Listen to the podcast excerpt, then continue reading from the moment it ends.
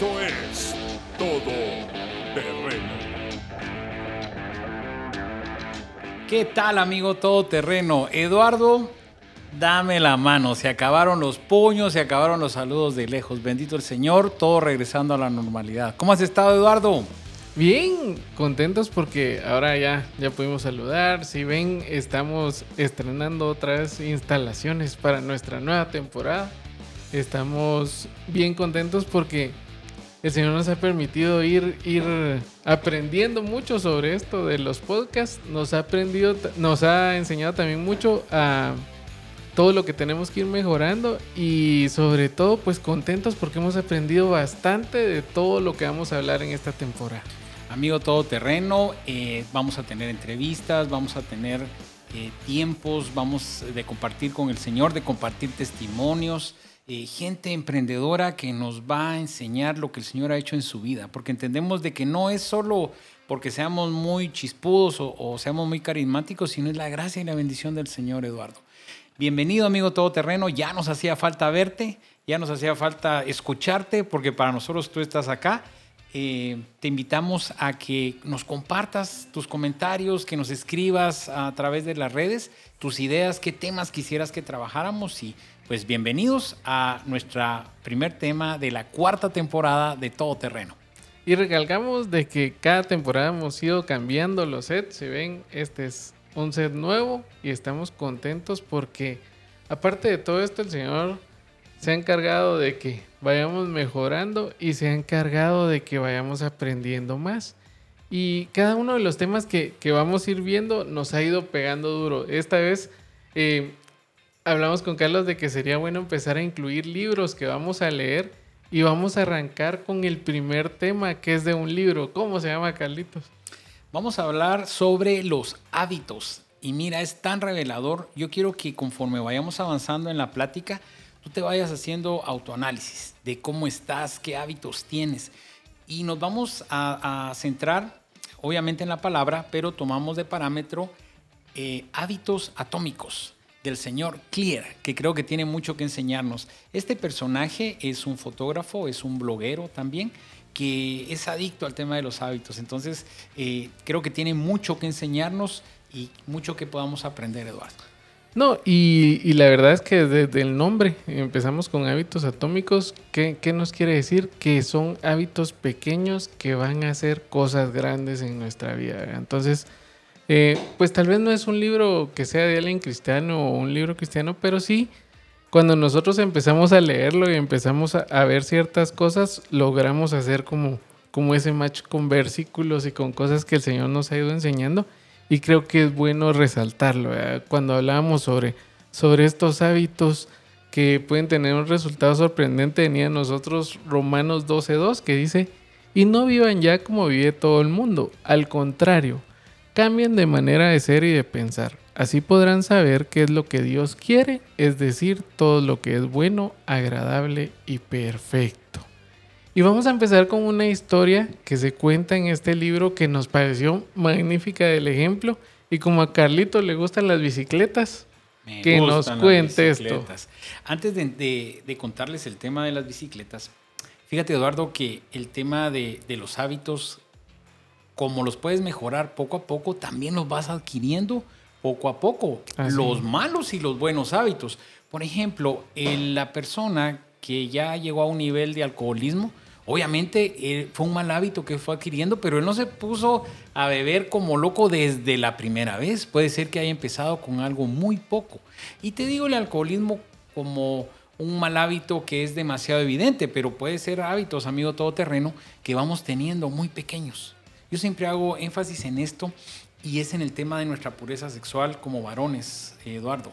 Porque muchas veces vamos adquiriendo malos hábitos que van dañando nuestra pureza sexual, pero fueron pequeñas cositas. Ah, fueron pequeñas Solo va a imágenes. entrar aquí un ratito. Solo Voy a entrar. un ratito. Bueno, ahora en la modernidad, pero en los tiempos de nosotros, ah, una revista que llevaron. Y, y luego poco a poco, porque recuérdate que los, los, ah, muchas veces llegamos a edades adultas todavía con malos hábitos que adquirimos en nuestra adolescencia. Ujú. Y todo esto, pues obviamente va a acarrear situaciones en nuestra vida. Pero entrando al, al ejemplo que, que Eduardo nos había anticipado, habla, habla sobre el equipo de ciclismo de Gran Bretaña. Realmente eh, este equipo de los británicos no resaltaba en nada en el tema del ciclismo, ¿verdad? No habían conseguido nada en esta disciplina. Pero en el 2003 contrataron a una persona nueva. Se llama Dave. No les voy a decir el apellido, el apellido porque no sé cómo se pronuncia. Pero este entrenador eh, empezó a aplicar un sistema donde con pequeños cambios y pequeñas cosas iban a, ellos a ir evolucionando. Y miren, fue tan exagerado, él le llamaba la suma de ganancias marginales. ¿Qué significa esto? Que consistía en ir mejorando pequeñas cosas, pero cosas eh, tan chicas como, por ejemplo, eh, qué tipo de, de, asiento utilizaban, qué tipo de cadena utilizaban, qué tipo de bicicleta utilizaban. Y él fue tratando de mejorar todos estos aspectos. Y me pareció tan, tan curioso él decía temas como el mailot, ¿verdad? El mailot que son esos tacuchitos que nos ponemos, donde uno pone aquí los tubos y la herramienta y esto y el otro. Pero cosas como qué tipo de mailot, qué telas usaban, si ellos se deshidrataban porque la tela no era la adecuada o era muy pesada. Hasta temas ah, tan importantes como qué tipo de almohada utilizaba el equipo para descansar, qué tipo de, de, aceites para los masajes, si no les irritaba o eso en el momento del desempeño les iba a afectar. El tema, en resumen, es de que él aplicó la regla del 1%. ¿Qué quiere decir eso? Ir teniendo pequeñas mejoras. Si hablamos en el ámbito de, la bici, pues metas volantes. Y esto nos va a servir mucho este ejemplo para irlo aplicando a nuestra vida, porque muchas veces nosotros nos enfocamos en una meta y queremos eh, pensar en el triunfo, perfecto, pero hay pequeñas metas volantes que vamos a tener que ir haciendo. No, y la cuestión es, eh, todo esto no pasó de la noche a la mañana dice que fue un proceso de cinco años. O sea que él empezó a trabajar con ellos en el 2003 y hasta el 2008 empezaron a ver los frutos. ¿Qué quiere decir? Que nosotros cuando empecemos a cambiar nuestros hábitos no los vamos a cambiar de la noche a la mañana. No es que le diga a Carlos, mira, voy a dejar esto, empiezo esta semana y ya lo dejé, ya cumplí con mi meta. No, al contrario, tiene que ser algo que va a llevar tiempo pero no solo va a haber el fruto que yo espero, sino va a haber un poco más de frutos. Contanos qué pasó, Carlitos. Pues resulta que después de haber aplicado todos estos cambios, cinco años después, en las Olimpiadas de Pekín del 2008, el equipo británico se llevó el 60% de las medallas, después de haber sido una, una disciplina que ellos no manejaban para nada. En aquel año, por primera vez, el equipo británico ganó el Tour de France. Eso me emociona, eso quiero irlo a ver, pero, pero más adelante, más adelante. En el periodo del 2007 al 2017, los ciclistas británicos ganaron 188 campeonatos y 66 oros en los Olímpicos y Paraolímpicos. Este es un mejor ejemplo, Eduardo, donde eh, proponiéndonos hacer pequeños cambios en nuestra vida, vamos a ser grandes. Y fíjate que yo lo aplicaba a nuestro hoy, a nuestras actividades de hoy, amigo todoterreno como te dije al principio, yo quiero que tú vayas pensando en un hábito malo, solo tú lo sabes. Eh, ¿Qué vas a ir haciendo para poder cambiarlo? Nosotros te vamos a dar algunas, como un camino, como un mapa por dónde puedes ir para poder ir cambiando hábitos, pero en lo personal, Eduardo, conforme avancemos, te voy a compartir parte de lo que ya me he propuesto y los pequeños avances. Pero, ah, eso está bueno. Ah, pero una de las cosas más lindas es cuando podemos tener toda esta teoría que, como bien lo dijo Eduardo, puede ser secular, pero le encontramos el espacio en la palabra. Y estos son los versículos que me encantan, me encantan, Eduardo, si me permite leerlo. Proverbios 4:18 dice, la vida de los hombres buenos brilla como la luz de la mañana, va siendo más y más brillante hasta que alcanza todo su esplendor. En la Reina Valera nos dice, la senda del justo es como la luz de la aurora, que ven en aumento hasta que el día es perfecto. Y a mí me encanta porque yo soy madrugador. Aparte que ya uno de ya de 50 años para arriba madruga, amigo todoterreno. Si tú tienes más de 50, te levantas a las 5 a tomar café igual que yo, seguro. Pero cuando te levantas está oscuro. O al baño. no, al baño es antes. Eso es como a las 2. a las 3. Entre 2 y 3. Eh, cuando te levantas está oscuro y empieza poco a poco hasta que el día se hace claro. Y eso es lo que el Señor va haciendo en la vida nuestra, Eduardo. Sí, y qué bonito entender de que nuestra calidad de vida a menudo va a depender de nuestros hábitos, ya sean buenos o malos. Y qué mejor que, tomarnos el tiempo y poder eh, analizar si nuestros hábitos buenos le ganan a los malos o si los malos ganan a los buenos, es tiempo de, de ponernos como a decir, bueno, voy a hacer un cambio. Recordemos de que muchos de nosotros lo, primero que, viene a nuestra mente es ponernos metas, metas, metas, metas, metas. O sea, si yo estoy haciendo algo malo, de aquí a 15 días lo tengo que dejar. Y a veces nos va a llevar un poco más de tiempo porque todos somos diferentes.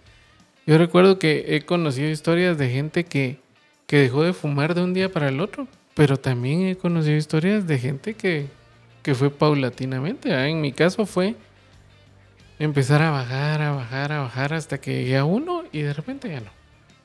Pero he conocido gente que tal vez fumaba bastante y dice al otro día ya no. Entonces todos tenemos una historia diferente con nuestros hábitos. ¿verdad? ¿Qué es lo que nosotros tenemos que hacer?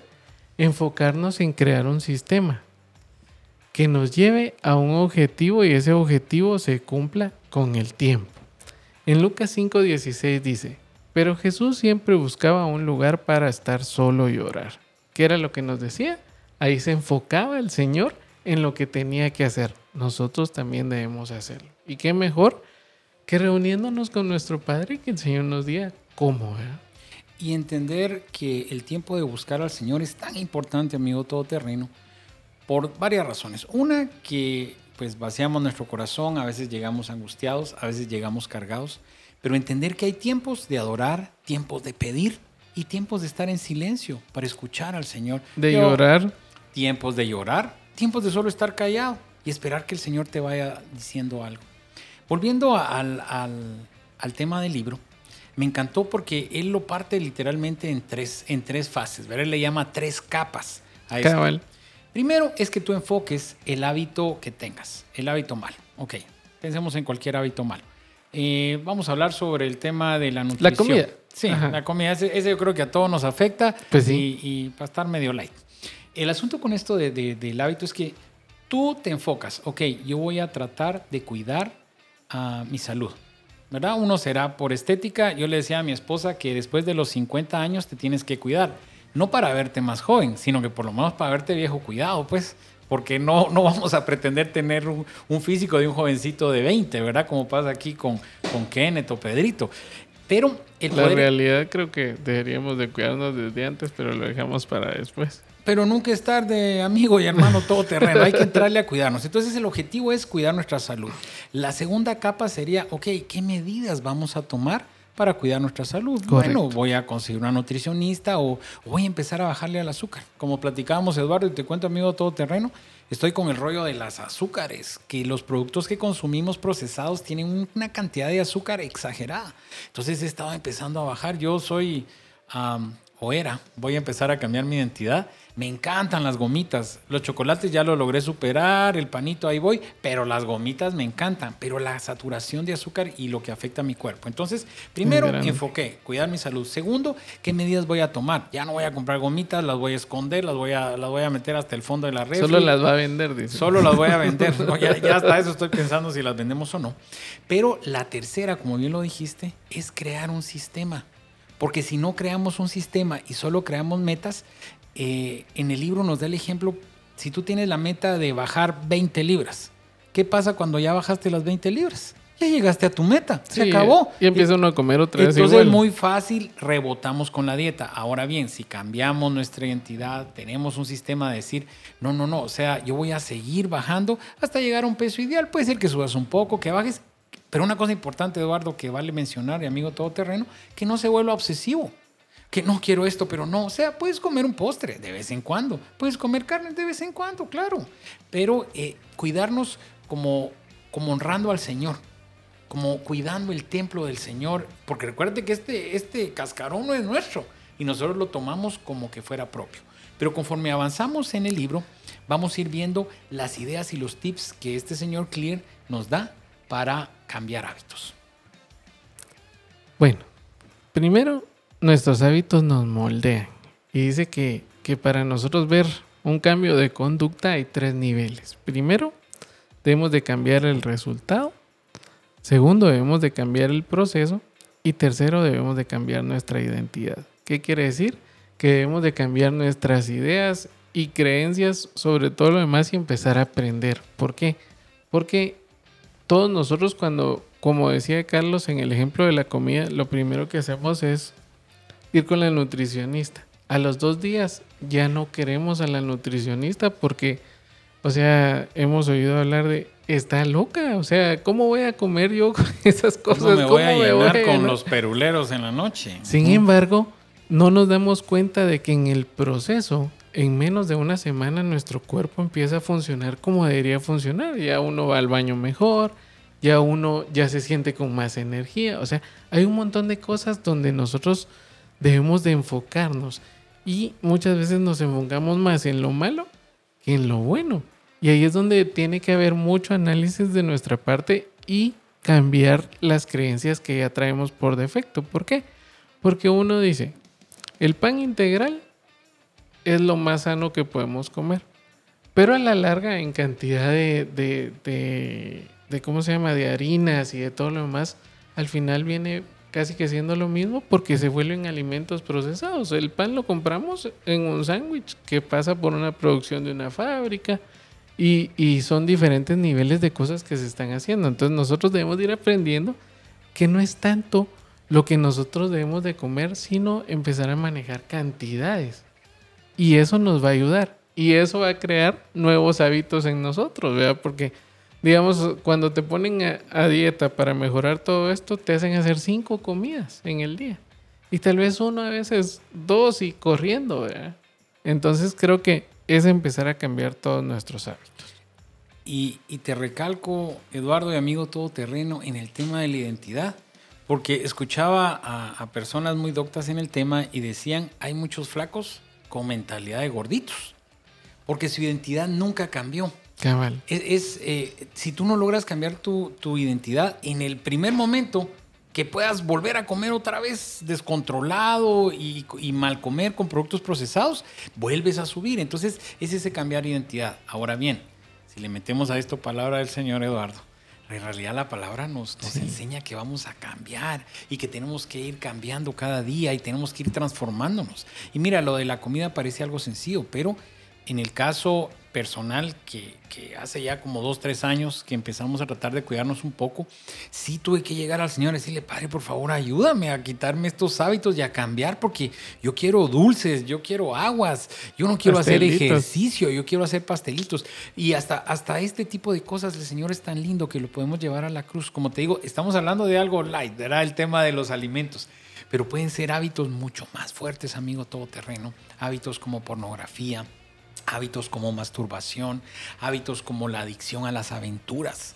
Entonces tenemos que librar esas batallas, pero en el Señor, sí, esa, ¿qué, ¿qué, te causa esa adrenalina? Hablábamos con Eduardo al principio que el enemigo nos pone un portafolio de, de válvulas de escape. Serán drogas, será alcohol, eh, será sexo, será juegos de azar. Mira, me voy a ir hasta algo cuadrado, pero hasta deporte. Uh -huh. En realidad, ¿por qué hacemos tanto deporte? ¿Porque queremos mejorar o esto? ¿O porque ya nos volvimos adictos a eso? Porque todo lo que te domina no funciona. Yo con exceso, desde que era pequeño, eh, él aprendió a decir que todo lo que te, todo lo que, todo hábito que te domine ya estás mal, ¿verdad? Porque lo único que nos tiene que dominar es el Señor, ¿verdad? Que eh, hay una canción de Jesús Romero un poco radical donde dice, si voy, si me va a devorar algo, que me devores tú, no que me devore el pecado. Entonces dejemos que nos devore el Señor, no que nos devore el pecado. Pero con esto del cambio de identidad, eh, recuérdate que la meta, por ejemplo, si tú eh, vas a leer un libro, la meta no es leer el libro, la meta es volverte eh, lector. No, y, ahí, y ahí te puedo contar una historia. Eh, Yadi, Yadi no, Yadi, mi esposa, no, no le gustaba leer. Me decía, "Ah, no me gusta, no me gusta. Y a raíz de eso salieron unos libros, eh, yo, yo los leí y de ahí se los empecé a contar. Y se los iba contando y entonces a ella le empezó a gustar y todo, ahí empezó a leer. Ahora lee más que yo, o sea, yo tal vez me tardo un tiempo en un libro y ya quedan dos, tres días ya se lo comió. Entonces ya cambió a tener ese hábito. Y creo que no, como les decía, no es algo de la noche a la mañana, sino es algo que se va construyendo poco a poco. ¿verdad? O sea, para que lea así como lee ahora, han pasado años. ¿no? Y más adelante lo vamos a ver, hoy creo que lo trabajamos en algún podcast pasado, es de que el rodearte de gente que tenga los hábitos que tú quieres adquirir te va a ayudar. Porque lo mismo me pasó a mí que ya, o sea, yo no era tan lector, ¿verdad? Pero ah, después de que empezamos con este rollo de los podcasts, eh, me obligaste a leer y me obligaste. Y a veces yo digo, no, solo vamos a grabar uno. No, no, no, tienes que leer para hacer eso. Entonces me obligaste a llegar a esto y yo ya lo hice una vez en público, te lo vuelvo a decir, que te agradezco por esto. Pero esto nos comprueba que el rodearte de gente que tenga los hábitos que tú quieres adquirir. Por ejemplo, tú quieres dejar de beber, amigo, todo terreno, pero tus cuates son grandes bolos y como los quieres mucho, no te alejas de ellos, vas a volver a caer. O sea, no tenemos la fuerza de voluntad al principio para poder soportar eso. Entonces, trata de buscar amistades que te edifiquen y amistades que te, que te, que te agreguen, no que te quiten. Ahora bien. Ahí podemos decirles que por favor vuelvan a escuchar el podcast de los amigos. Tenemos podcast de amigos. Miren, para los que nos escuchan por primera vez pueden ir a, YouTube, a Todo Terreno Podcast. Y ahí tenemos la primera, la segunda tres temporadas. y la tercera temporada con diversidad de temas. Pero el de amigos, precisamente de y las personas que nos tienen que rodear. Ahora bien, ¿cómo crear un hábito? Según eh, nuestro escritor Clear, él lo divide en cuatro pasos importantes. Primero, señal, el anhelo, la respuesta y la recompensa. Te comparto los dos primeros si tú me ayudas con los, con los segundos. El primero y el segundo. Primero es la señal. Eh, pensemos en que tú quieres dejar de fumar, pero entonces llega la señal, ¡pum! Eh, necesito un cigarro. La señal ya llegó. Ahora, ¿cuál es tu anhelo? El anhelo es, no, es que yo dije que quería dejar de fumar, pero ya llegó la señal, ya tienes la señal y tienes el anhelo. Tienes que reaccionar con eso. ¿Cómo reaccionamos, Eduardo? Con la respuesta. Primero decir, romper tal vez todos los cigarros que tenemos en el carro y decir, bueno, ya no. Hasta ahí llegamos. No tener un guardadito por ahí para emergencias. Eh, alejarnos del grupito que sale a fumar, tal vez. En ese ratito. Y eh, por último, la recompensa. ¿Cuál va a ser el premio que obtenemos? Yo creo que ese es un premio muy grande porque em, yo les puedo decir, o sea, desde el 2006 ya son casi 16 años sin fumar. Y, pues ya he podido correr, ya he podido hacer un montón de cosas que antes que no tenía buenos hábitos no podía hacer, Entonces creo que aquí la recompensa no es solo de, de, que yo ya no lo haga, sino es una recompensa de vida, ¿verdad? Porque según las estadísticas, cada cigarro nos acorta minutos de vida. Entonces, creo que, que nosotros tampoco nos hemos puesto a entender el otro lado de todo esto. De que así como si nosotros tenemos malos hábitos de comida, si nosotros tenemos malos hábitos de juegos, como decía Carlitos, si nosotros tenemos malos hábitos de, de tomar, eh, hay consecuencias en todo esto. Entonces, cuando cambiamos nuestros hábitos, nosotros nos alejamos de esas consecuencias y nuestra vida mejora. Y por supuesto, no es de ignorar, porque muchas veces, eh, yo lo digo en el tema de matrimonios, no es como que se rompió una tubería de agua, entonces nosotros vamos a ver para otro lado y con ver para otro lado la tubería no se va a tapar, Eduardo. En el caso del matrimonio, si hay una herida, hay que abrirla, hay que apachar para que salga toda esa materia y todo eso va a ser doloroso para que empiece una sanidad. Yo creo que lo mismo pasa con los hábitos, no es ignorarlos, porque eh, según el amigo, eh, eh, este Clear, dice que no podemos eliminar las señales, porque las señales siempre van a estar y si las eliminamos, ¿cómo vamos a quitar el mal hábito? Entonces, al llegar la señal no lo puedes quitar, pero el tema del anhelo, ¿verdad? Tendrá que ser suficiente motivación para, para tú poder decir, ok, no voy a fumar porque ya no puedo ni subir gradas, eh, todo mi carro huele mal, eh, mi familia, eh, porque recuerde que al, fumar... o sea, hay un montón de cosas. Hay un montón de cosas, daños colaterales que, que no se perciben. Mi papá fumaba demasiado. Y como te hemos contado, pues cuando él murió yo tenía siete años, pero yo recuerdo tanto el tema del cigarro, el tema de, de ese olor de cigarro apachado ahí, ¿verdad? Como, como viejo, que se queda de un día para otro, es tan desagradable. Pero eh, volviendo al tema, ¿verdad? O sea, eh, todo, que, tu anhelo sea suficiente, ¿verdad? Para que tú puedas en realidad eh, pensar en esa recompensa. No solo eres tú, es tu familia, es la gente que te rodea. No, y lo, y lo más bonito de todo esto es que para poder, para poder ir avanzando en cuanto a los hábitos, hay unos consejos que nos van diciendo, por lo menos el primero nos dice que lo hagamos obvio. ¿Qué quiere decir esto? Que muchos de nosotros nos falta la motivación para cambiar los hábitos. ¿Por qué?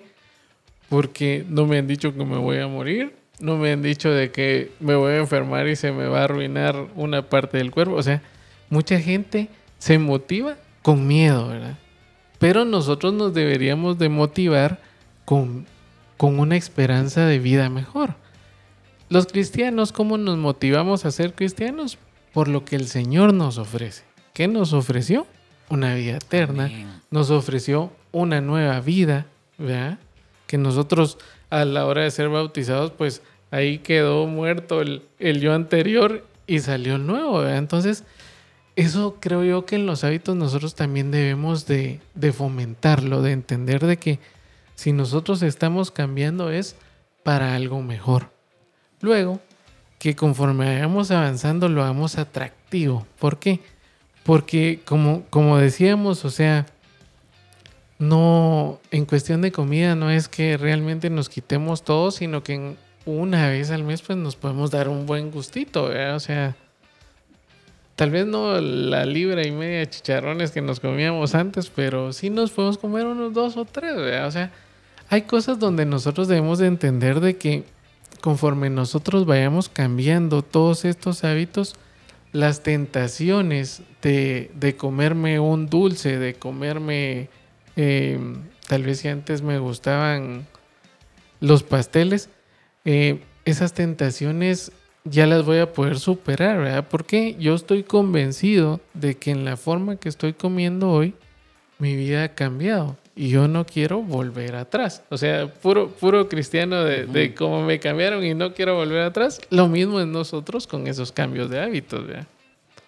Sí, otra, con esto de hacerlo atractivo, yo recuerdo en el rollo este de la bicicleta, a mí me gusta mucho hacer bicicleta de montaña y mucha gente se, emociona, ¿verdad? En el tema de eh, en el tema de la bicicleta, pero el primer día que salen a hacer, hacer el colazo, lo llevan a 25, 30 kilómetros, unas montañas todas estartaladas, o se quiebran o ya no regresan nunca. ¿Verdad? ¿Por qué? Porque no lo hiciste tan atractivo. Cuando tú dices, no, yo voy al gimnasio, voy a ir los cinco días, que pues si no empieza con uno, empieza con dos.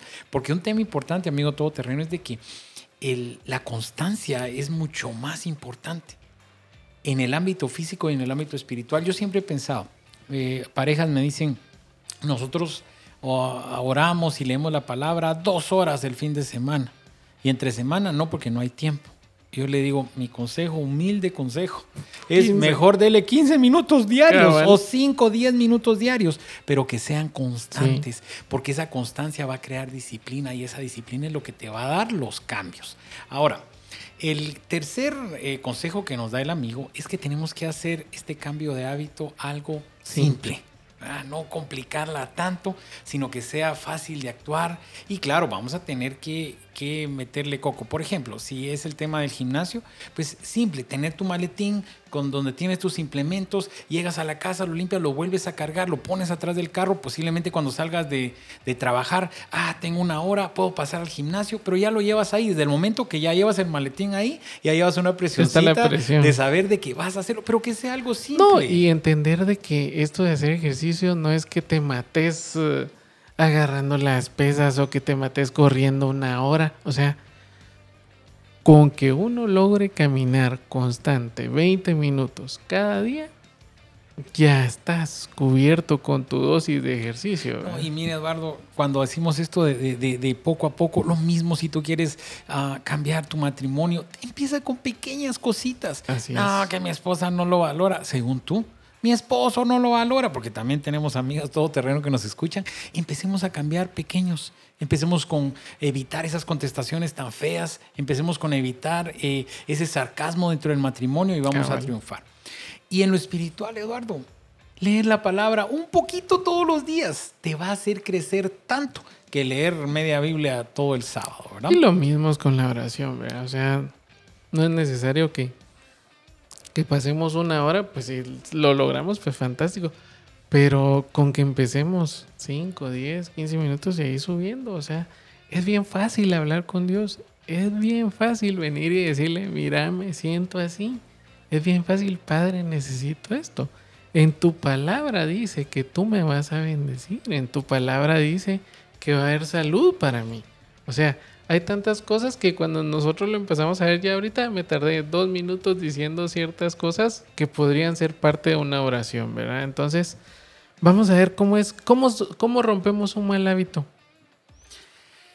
Nos da varios consejos. Primero, uno de ellos es hacerlo visible, ¿verdad? ¿Qué significa esto? Por ejemplo, si tú tienes el hábito de beber, ¿verdad? Te gusta tomar cerveza. El escritor dice que primero pues tratar de erradicar totalmente la cerveza de tu refrigerador, pero por lo menos empieza poniéndolo hasta el fondo para que sea más complicado, ¿verdad? Uno son los dulces, yo tuve que quitar los dulces literalmente, ¿verdad? Y que sea complicado sacar el, chocolate en la refri, porque los chocolates en la refri es, era un tema de adicción, ah, pero se venció. Entonces, primero hacerlo visible. Segundo, que sea poco, atractivo, ¿verdad? Reprogramar realmente nuestro cerebro, ¿verdad? Para que, ah, bueno, pero si como los chicharrones, pues este, voy a tener agruras y como, y como, hice dieta, entonces me va a poner maluco porque no estaba mi cuerpo acostumbrado a recibir tanta grasa. Entonces, que sean poco atractivos. Tercero, parecido al primero, que sea difícil, ¿verdad? Si tu mal hábito es pornografía, ok, ponle filtros. Eh, hay, unos, hay unos programas donde si tú te pones con, por ejemplo, yo me pongo contigo y estamos los dos, en el momento de yo visitar una página de pornografía, te, va, te, va, a dar a ti una alerta, ¿verdad? Si ese fuera tu problema. Eh, si tu problema es que, bueno, estás recordando todas esas aventuras del pasado, borra esa agenda, esa agendita tal vez que tienes todavía escrita por ahí, rómpela. Hay que deshacerse de todo eso para que, que sea cada vez más difícil poder regresar a ese mal hábito. Y por último, Eduardo. Que sea poco satisfactorio poco a poco vamos volviéndolo, que ya no sea algo que nos dé satisfacción, sino van a haber cosas mejores que nos van a tener contentos. Y yo me quedé, ¿te recuerdas cuando platicamos con... Tenemos un amigo en común que tuvo problema de adicciones y lo dijimos en un podcast pasado, donde él nos decía que la euforia de la cocaína le duraba 15 minutos. Y luego, dolor, tristeza, arrepentimiento, problema de plata, todo lo que ustedes quieren, hasta que logró entender que esos 15 minutos no, no valían todo lo que él perdía cada vez que lo, cada vez que lo hace. Entonces, la palabra nos lleva, Eduardo, en, Filipenses 2, de 13 al 14, y nos dice, porque es Dios quien los motiva a hacer el bien y quien los ayuda a practicarlo. Mira qué lindo, o sea, Él no solo te, te insta a hacer el bien, sino que te ayuda a practicarlo y lo hace porque así lo quiere.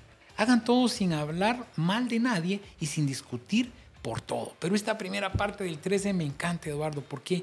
Porque él no solo te, él, él, él sabe hasta dónde tú puedes llegar y él sabe que tú puedes dejar ese mal hábito. Y amigo todoterreno, yo te quiero retar. Yo no sé qué mal hábito tú tienes en tu vida. Puede ser un hábito tan pequeño como comer mal, pero puede ser un hábito mucho más grande. Puede ser la mentira, puede ser eh, el juego de, de aventuras, el juego de mensajes puede ser el beber o incluso el estar abusando de sustancias o ni abusando, tomando sustancias. Mira, yo llego, yo llego al nivel de que el Señor es suficiente para nosotros. No va a ser fácil, amigo todoterreno, pero si tú pones en las manos del Señor esos malos hábitos, el Señor los va transformando. Y recordemos que la semilla de cada hábito es, un, es una simple y pequeña decisión que podemos tomar nosotros cada día o cada momento llegamos a, al final de nuestro, de nuestro podcast. Queremos recordarles que en redes sociales nos pueden visitar, estamos en Instagram, estamos en Facebook, nos pueden escribir. Y si tienen algún tema que les interese que nosotros hablemos, es importante la interacción entre ustedes y nosotros. Cuéntenos si tienen sugerencias, todo lo que nos pueda llegar de información de ustedes es bienvenido para nosotros porque lo importante de todo esto es que todos crezcamos juntos, que realmente como amigos todo terreno podamos ir aprendiendo cada día y podamos ir mejorándose. Recuerden que es como dice Carlitos, aquí los primeros que aprenden somos nosotros y ahí lo trasladamos a ustedes. Y En YouTube también estamos para que puedan escuchar. Estamos en Spotify por si quieren ir oyendo como podcast normales en el carro cuando están corriendo. Háblenle a sus amigos, es bueno compartir todos estos materiales y que crezcamos juntos. Y recordemos amigos que no es por lo que somos, sino por lo que mora dentro de nosotros. Los esperamos la próxima semana.